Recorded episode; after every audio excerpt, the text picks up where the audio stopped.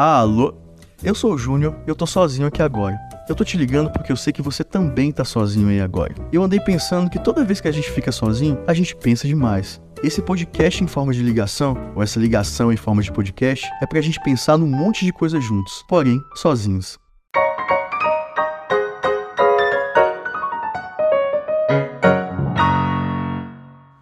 Oi, tudo bem?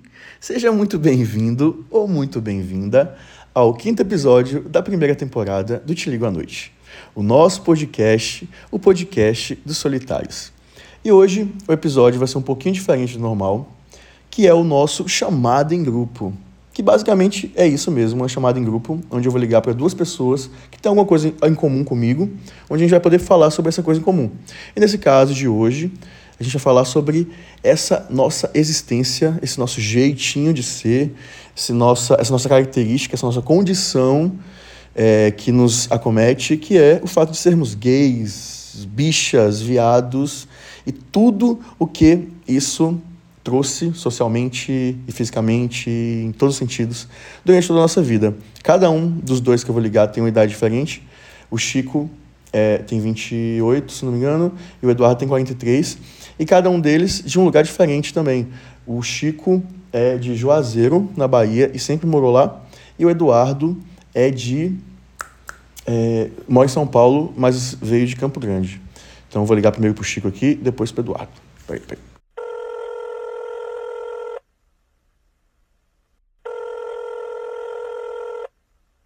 Alô? Oi, Chico. Oi, tudo bem? Não, já vou ligar já pro, pro Eduardo. Peraí, chama ele. Peraí. Certo. Alô? Alô? Oi, Edu? eu. Já tá valendo já. Tudo bem? Tudo, e você? Tudo bem também. Ó, é, tá todo mundo se escutando? Todo mundo se ouvindo aí? Sim, sim, sim, dá pra ver bacana. Ó, Chico, Edu, eu quero que cada um de vocês esteja presente primeiro antes de a gente começar a conversar. Chico, pode começar por você. Qual é a sua idade? Onde você mora? E o que, que você faz? Certo. É, eu sou de Juazeiro, da Bahia. Tenho 29 anos e trabalho como recepcionista.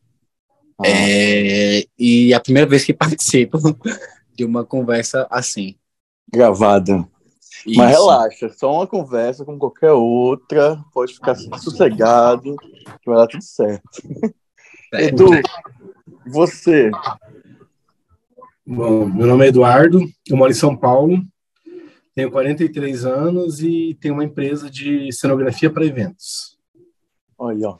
E eu sou Júnior, tenho 37 anos, moro no Rio de Janeiro e sou roteirista.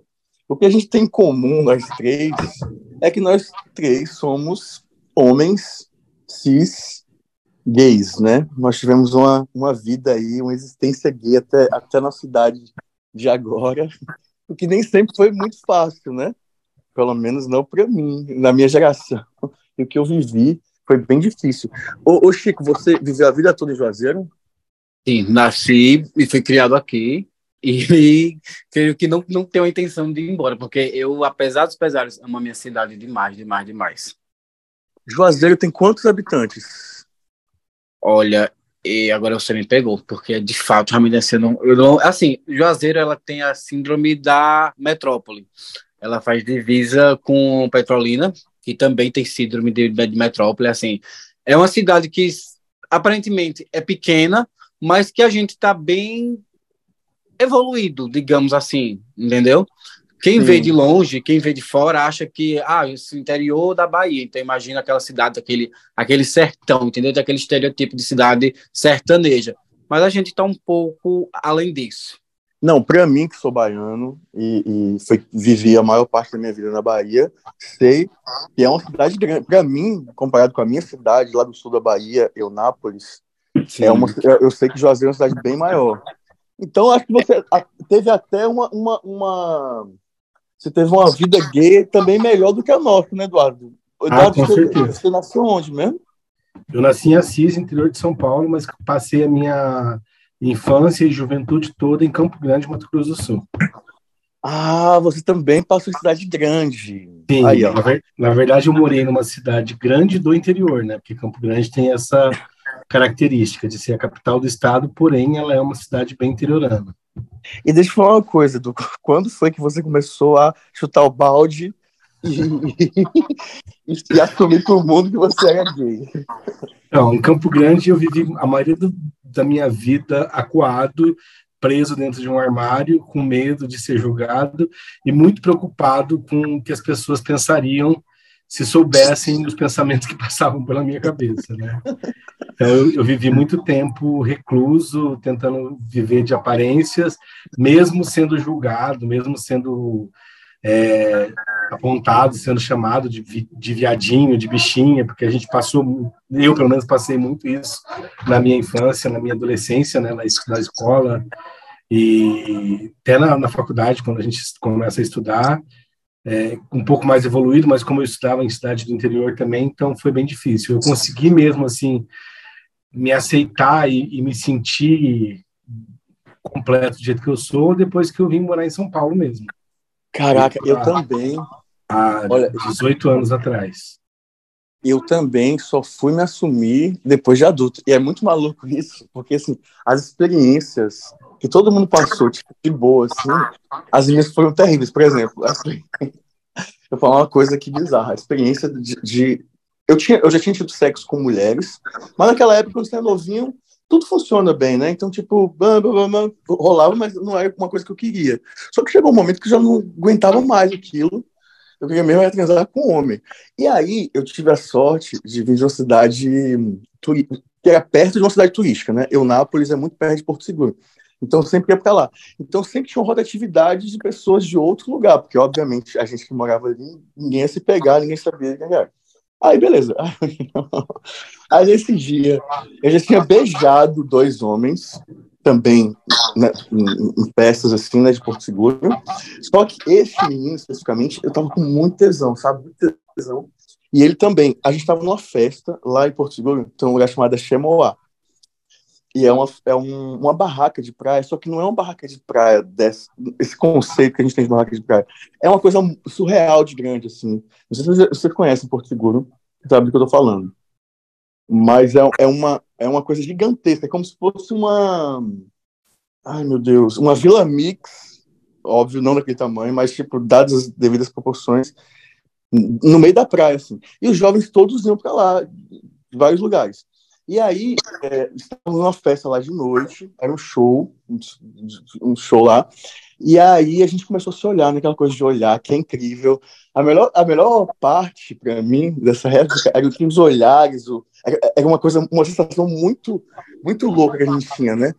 Não sei se você sabe do que eu lembro do que eu tô falando, mas é muito, ah, o cara tá olhando para mim, blá, blá, blá, blá. E aí, tá, no resumo, a gente, a gente foi andando, porque é, é, a festa era no meio da praia, né? A gente foi andando de noite no meio dos matos. Eu perdi a minha virgindade com o um homem, teoricamente. Foi no meio dos matos. E aí o que aconteceu? A gente tava transando. a gente tava transando. E aí o segurança viu. E a gente saiu correndo. Na verdade, eu perdi a minha virgindade, mas eu não terminei. E a gente saiu correndo, deu a volta e aí a gente, cada um foi para um canto, né? Porque ninguém podia ver quem era e tal. Aí eu dei a volta para poder entrar de novo na festa, eu não consegui entrar. Ah, uma confusão, uma merda. Tudo errado. E tudo isso porque, na minha época, não podia ser assumido. Desse, é, num, é, eu tinha quantos anos nessa época? Eu tinha uns. Eu tinha 21 já. Olha só, 20, 21. E não podia assumir. Chico, você, você se assumiu quantos anos? Velho, na verdade, assim, é, eu não sei nem se eu me assumi ainda. Por exemplo, a minha família, ela já é, assim, a minha família ela já é ciente, entendeu? A minha família é ciente. É aquela coisa, eu não escondo, mas também não exponho. Por exemplo, hum, quem me perguntar, é, quem me perguntar, eu respondo de uma boa, no natural. Só que assim, eu não sou de me expor, por exemplo. Eu fui casado durante cinco anos. Mas a maioria das pessoas não sabia, não sabiam que eu, que eu, que eu era gay, entendeu? Não sabia que era casado com outro homem. É, até mesmo no, no, no, Instagram, por exemplo, as pessoas davam em cima de mim achando que eu era solteiro. porque eu não, eu não, eu não me sentia confortável em, na verdade, não me sinto confortável em expor ainda, entende? Por exemplo, nas minhas redes sociais é aquela coisa bem emblemática, as pessoas têm a desconfiança, mas não têm aquela certeza, porque eu nunca dei essa certeza a, a ninguém, entendeu? É, é, a, a, fora do meu ciclo de convivência. As pessoas, os meus colegas de trabalho sabem, os meus amigos da faculdade sabem, a minha família sabe, então assim, eu não tenho problema com isso, mas ao me expor, eu sempre estou me ponderando um pouco, mas estou muito bem em relação a, a, a, isso, entendeu? Entendi. Ah, olha só, você ainda está lidando ainda com isso. É, é, no, é, pra gente, que é mais velho, né, eu tenho 37, eu passei por essa fase é porque não, na verdade, eu quando comecei a pegar homens de verdade, aí eu já, já era. Aí eu já não queria mais saber, eu não tinha mais paciência para isso. e aí e aí, né, que foda aí, aí eu saí de casa, mas também teve esse negócio, né, Chico? Eu saí de casa também, né? Porque enquanto você tá no ambiente familiar ali, numa família tradicional, tal, tudo mais difícil. Sim. Mas aí quando eu saí de casa, eu ia para Carnaval de Salvador, Ave Maria. Então, eu nunca tive essa experiência, tipo, eu nunca tive experiência de beijar ninguém no meio da rua, por exemplo. Eu nunca, nunca me aventurei dessa forma. Aqui, aqui em Juazeiro, aos poucos a gente está evoluindo a gente é, é cidade ribeirinha, a gente é, é a divisa com Petrolina, que divide é, Pernambuco da Bahia, Juazeiro de Petrolina, é o Rio São Francisco. Então, assim, a gente tem uma ilha no meio dessas duas cidades, a Ilha do Fogo, que é bem frequentada por, pelo público mais jovem, e também tem, tem um público bem forte, o público gay bem frequenta bastante. E, assim, antigamente era muito frequente as agressões à homofobia em si, entendeu? Porque, tipo assim, a galera que vai não tá nem aí. Se beija mesmo, se pega mesmo e tipo. E antigamente era muito frequente. As agressões, essa violência muito frequente. Assim, aos poucos vem diminuindo. Diminuindo, diminuindo, diminuindo. Até que nunca mais se ouviu falar nesse tipo de agressão. Por conta é, da homofobia em si, entendeu? É, mas eu, eu penso que na Bahia as cidades de Beirinhas são mais preconceituosas do que as, as litorâneas, eu acho. Não, aqui, aqui, é bem, aqui é bem pesado o negócio assim, mas está melhorando, está melhorando. Por exemplo, eu tive, eu, eu tô, tô recém separado, eu tive a experiência de, por exemplo, sair para andar de caiaque com, com um carinha, e tipo, a gente tava, a gente justamente atravessou de Juazeiro para essa ilha, né, de caiaque. E chegando lá na ilha, tinha algumas pessoas ao redor assim tudo mais, e ele foi se encostando perto de mim. E veio para poder tentar me beijar. Só que eu disse, não, só que assim, eu repreendi porque realmente eu não me sinto confortável ainda fazer, eu não me sinto seguro, entendeu? Confortável e seguro ao mesmo tempo. Hum. Em, permi em me permitir essa demonstração de afeto em público, porque eu tenho medo, entendeu? Claro, claro. E você, Edu, como é que você é com isso hoje? Hoje eu estou bem resolvido, muito mais tranquilo. Eu acho que com devia estar tempo... mais, devia estar até mais preocupado. eu acho que com o passar do tempo e com as experiências e com, as, com a as surras que a gente leva, né, por, por, por, por ser por viver nessa condição, a gente vai aprendendo a se aceitar e, e aí pouco importa o que a gente, o que o povo pensa. Eu não faço questão nenhuma hoje de eu também, como o Neto falou, eu nunca precisei me assumir, nunca cheguei para minha família, por exemplo, falei, oi, eu sou gay, mas eu também nunca escondi e hoje muito menos faço questão de esconder, entendeu? Eu, eu sou muito bem resolvido com, com, essa questão, mas eu, assim, a, a, minha família nunca me perguntou nada, tipo, você é gay, até porque eu moro muito longe deles, né? É, mas todo mundo sabe, todo mundo. Eu também namorei mulher, fui casado com mulher, a minha primeira relação com um homem foi com um ex-cunhado, foi bem conturbado também a, Meu a minha passagem. Meu Deus! A minha saúde Oi, ela foi um pouco pesada. E, mas é isso, hoje eu, eu, eu, sou quem eu sou, eu trabalho muito com, você conhece um pouco do mercado que eu trabalho, eu trabalho muito com, com, com mão de obra trabalhadora, abraçar homens mesmo, né, peão, marceneiro, eletricista, essas coisas, sou muito respeitado no meio deles, mas eu não faço questão nenhuma de esconder, todo mundo sabe que eu uso a minha calça justa, eu vou para montagem, eu vou para para as feiras de agronegócio que eu monto, do jeito que eu sou, e é isso. É, eu, um, um, eu escutei, eu estava em Rio Verde, Goiânia, até ontem, montando uma feira de agronegócios lá, E aí uma, a cliente perguntou para mim assim, Edu, você lida bem, se dá, lida bem com essa situação toda de você ser gay e gerenciar toda essa equipe de, de, de héteros, de macho escroto, porque eles ficam fazendo muita piada, né? Não, não me afeta nada, assim. Aí eu falo, não, me dou muito bem. É difícil para eles entender quem manda neles e quem gerencia um negócio desse tamanho é uma bicha, né? É interessante isso que ele falou, que o Eduardo falou, porque é o seguinte, é, eu também trabalho com, com muito homem ao redor, né? E, tipo assim, eu tô sempre me policiando para que eu não vire. É, porque se deixar, você vira a bichinha do trabalho, a bichinha da faculdade, a bichinha do grupo da resenha. Tá então, tá assim, eu tô sempre, eu tô sempre me policiando para que, tipo assim, é, não é que, que seja algo ruim você ser a bichinha, mas é a, a forma como os héteros querem tratar você, entendeu? Tipo, eu, eu vi uma vez numa entrevista, eu não lembro se foi a, a Nani People que falou, é, não seja um viadinho, seja um viadão. Que é para que você não permita que, que, que a sua existência seja só aquela coisa caricata, que seja só o gayzinho divertido, que você sirva só para para trazer, sabe, é, é, é graça para hétero, fazer palco. Não, é, é, eu, eu cresci vendo Tom Cavalcante ser o, o aquele personagem do Zorra Total, que ele falava, poxa, mano, não sei o que e tal. E, tipo assim, eu, eu, eu via aquilo e até então os héteros achavam muito normal, achava graça, tudo mais e tal e tal. E para mim me dava um certo assim, não, tá tudo bem, é, é, ele é daquele jeito e todo mundo acha graça, tudo certo.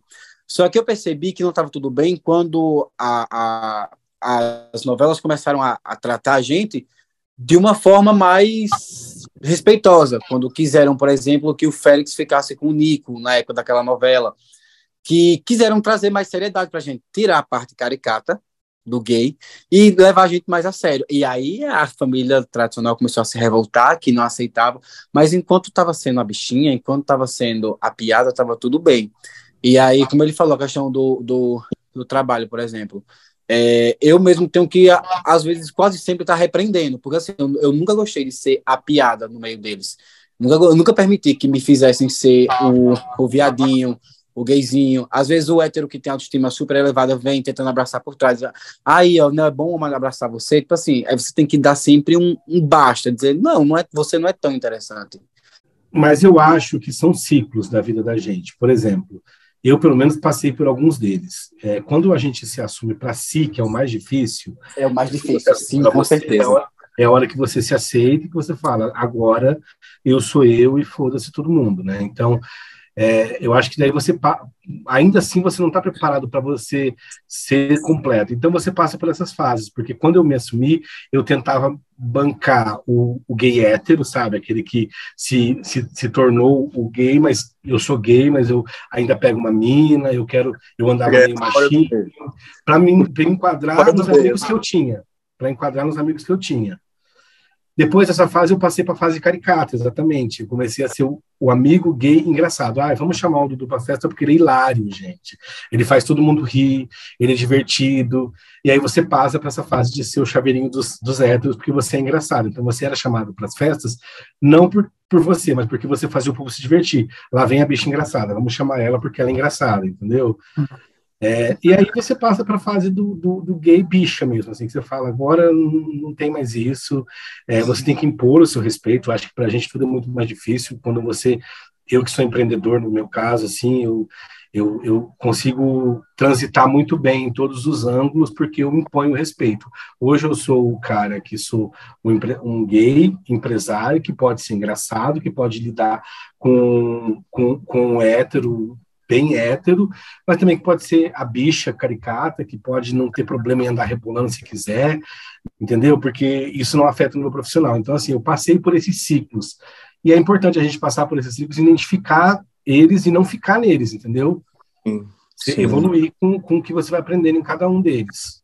Até porque a gente nunca aprendeu a ser autêntico, né? Então, assim, a gente vai ter que passar por vários ciclos sim. até a gente encontrar que a gente é de verdade.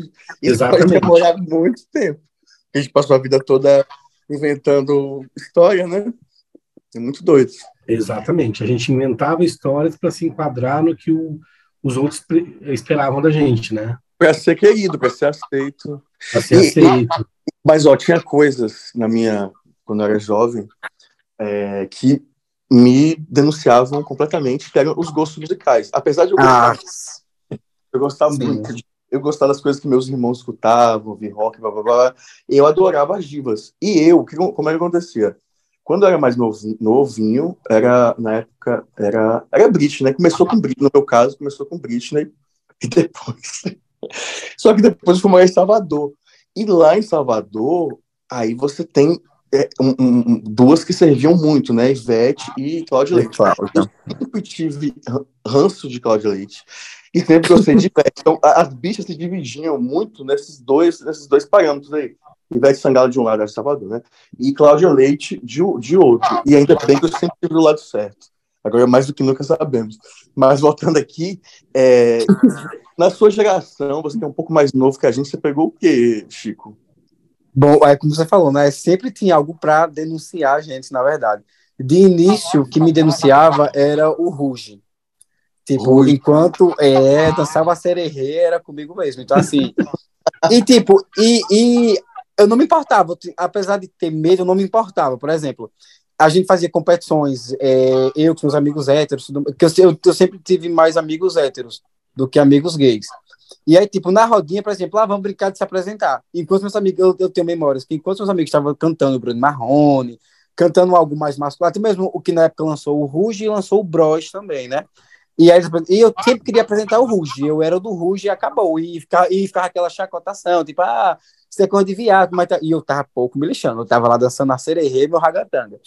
e aí, é, quando é, passou um pouco mais de tempo, aí lançou o RBD. Rebelde México. E aí, é, na época também, na época eu já estava um pouco.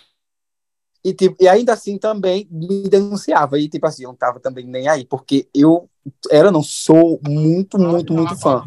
Faz parte da minha playlist e qualquer, qualquer música que tocar eu tô cantando. Só que assim, ó, eu tinha uma vantagem que é a seguinte: Salvador, homens dançam, né? Diferente de outras, outras cidades. Então Sim. lá é comum homem dançar. E eu gostava muito do pagodão baiano. Que o pagodão baiano, todo mundo dança. Gay, hétero. Assim. Quando o Xande mandava o, o, o, cavaco chorar. Chorar. Eu Jesus. tava lá no chão. Só que todo mundo fazia isso. Eu, fui, eu tive uma fase Madonna que me denunciava completamente, né? Eu, eu, sou um pouco mais velho, então eu tive uma fase Madonna. Depois eu, eu, eu transitava também em umas divas mais antigas, como Cindy Lauper, eu gostava muito de Cindy Lauper. Eu curtia muito Cher, porque eu tinha um amigo que gostava muito de Cher, e ele acabou me influenciando. Então, só que isso eu escutava dentro do meu quarto, num, num rádio que tinha fita cassete, sozinho, e assim, quando todo mundo saía, entendeu? É, era, era esse momento mais assim meu. Mas o que me entregava mais, assim, era que eu sempre gostei de tênis colorido. Mesmo quando eu ainda nem sabia se era ou não, o pessoal falava assim que eu usava muito tênis colorido de viado. Eu sempre escutei isso, inclusive da minha família. Porque a primeira pessoa que conta pra gente que a gente é gay é a família da gente, né? Isso. Eles sabem antes da gente, na verdade. Eles né? sabem antes da gente. Agora, é engraçado, tipo assim, ele, ele se escondia para poder escutar as músicas que queria. Já eu sempre expus. Eu, eu não, não, não tive, acho que a minha geração não teve esse, esse problema, assim, é, é, em não poder ouvir, entendeu? Eu ouvia eu, eu, tinha orgulho do meu gosto musical. Tipo assim, tava na resenha em família, eu metia Demi Lovato para tocar, eu botava Rihanna para cantar e quem dissesse um ai, o bicho pegava, porque meu gosto musical. Na época, eu, eu lembro bem que eu namorava com, eu acho que eu já tinha meus 17, 18 anos mais ou menos. Não, já tinha 18 já. E aí eu namorava com, com a menina. E tipo, e era um relacionamento bem bacana, tudo mais e tal e tal. E ela me presenteava com CDs das Diva Pop, tipo, ela me deu, ela me deu dois CDs, ela me deu um da Lady Gaga e me deu um CD da Rihanna. Eu acho que até pela, pela época, assim, né? Hoje já era, na sua época, acho que já era um pouco mais aceito isso, né? Você já vem de uma época que já tinha internet, então isso era mais aceito isso, né? Na minha época, por exemplo, a gente não tinha nem TV a cabo, era, era rádio e os quatro canais, né? então tudo era muito mais precário, então a gente tinha que fazer as coisas meio que escondido mesmo, porque a gente não tinha acesso a nada, a gente não, eu não me via em lugar nenhum, entendeu? Eu me via no submundo, assim, de... E a gente não tinha outras, outras redes, né? Por exemplo, vocês podem conhecer pessoas de qualquer lugar que, com, com gostos iguais aos seus, que vocês podem ser super amigos na internet. Isso. Tinha isso. Com a gente era era no máximo amigos próximos, É. e aí quando começou o Orkut, aí que a gente mandava scraps, assim como os maias e os astecas faziam. Mas essa, essa rede que vocês têm acesso, nós temos, né? Mas que A gente, a gente não via, a gente não se via em lugar nenhum, não tinha gay em lugar nenhum exposto. A gente ouvia falar que fulano é gay, mas a gente ouvia falar da pior forma possível. Eu Isso, exato, pai- Eu exato. escutava meu pai falar dos outros, entendeu? Falar, ah, tem um viadinho lá na outra rua, assim, assim, assado. Como que eu, escutando meu pai, recriminar uma pessoa, ia falar dentro da minha casa que eu era, entendeu? Não, que eu falo é o seguinte, que hoje em dia essa galera mais, mais nova tá vindo com, com muita força e acho que é o que vai dar mais uma aliviada pra gente. A galera hoje em dia tá mais nem aí, não. É, é menino de, de 17, 16 anos, já bota pra jogo mesmo a sexualidade, quem quiser que lide com isso, e não vai, não vão se calar, não, viu? Eles não, Não, eles, eles, eles não vão se calar, não. Eles vão expor mesmo e, e vai engolir sim. E era o que a gente devia ter feito antes, só que a gente, como você falou, a gente não tem essa rede de comunicação. Então agora é, é- é- as- os gays estão se unindo mais, então vai engolir, vai, vai engolir sim, a gente vai se expor sim, a gente é viado sim, vocês vão ter que aceitar sim. Se não aceitar, vai passar mal e ponto. Mas tem uma coisa também, isso é importante você falar. A gente também, na verdade, você teve aquilo, né? A gente, a gente andou para você correr. A gente Isso. teve. Cada, cada vez a gente tem pessoas que vieram antes da gente que foram abrindo espaço. É por isso que essa de beijar em Juazeiro, de repente, óbvio, não quero que você seja leve uma, uma, uma pedrada na cabeça. Mas às vezes essa dis- disruptura faz com que abra o espaço daquela bichinha de Juazeiro ali que não tem coragem. É, é um, de alguma forma, política que seja, ou com um comportamento, ou com esse papo que a gente está tendo aqui agora, porque aqui a gente está se expondo, né? A gente faz com que mais pessoas possam se abrir e falar, porque na realidade, gente, ir contra a nossa existência e contra o que a gente é, é uma grande ilusão e a gente tem que aprender desde cedo, porque Verdade. tempo a gente perde com isso, mas nossa vida fica totalmente travancada, né? É verdade. Ou, ou a gente vai para a luta, vai para cima, ou então a gente vai ter que aceitar o que é dado pra gente, que é praticamente nada, liberdade nenhuma. Exato. Ai, Meninos, adorei o papo. Vocês gostaram? Com certeza. Beijo. Tchau, tchau, Júnior. Tchau, tchau. tchau beijo, beijo, Neto. Tchau, tchau. Beijo, tchau, tchau. Valeu.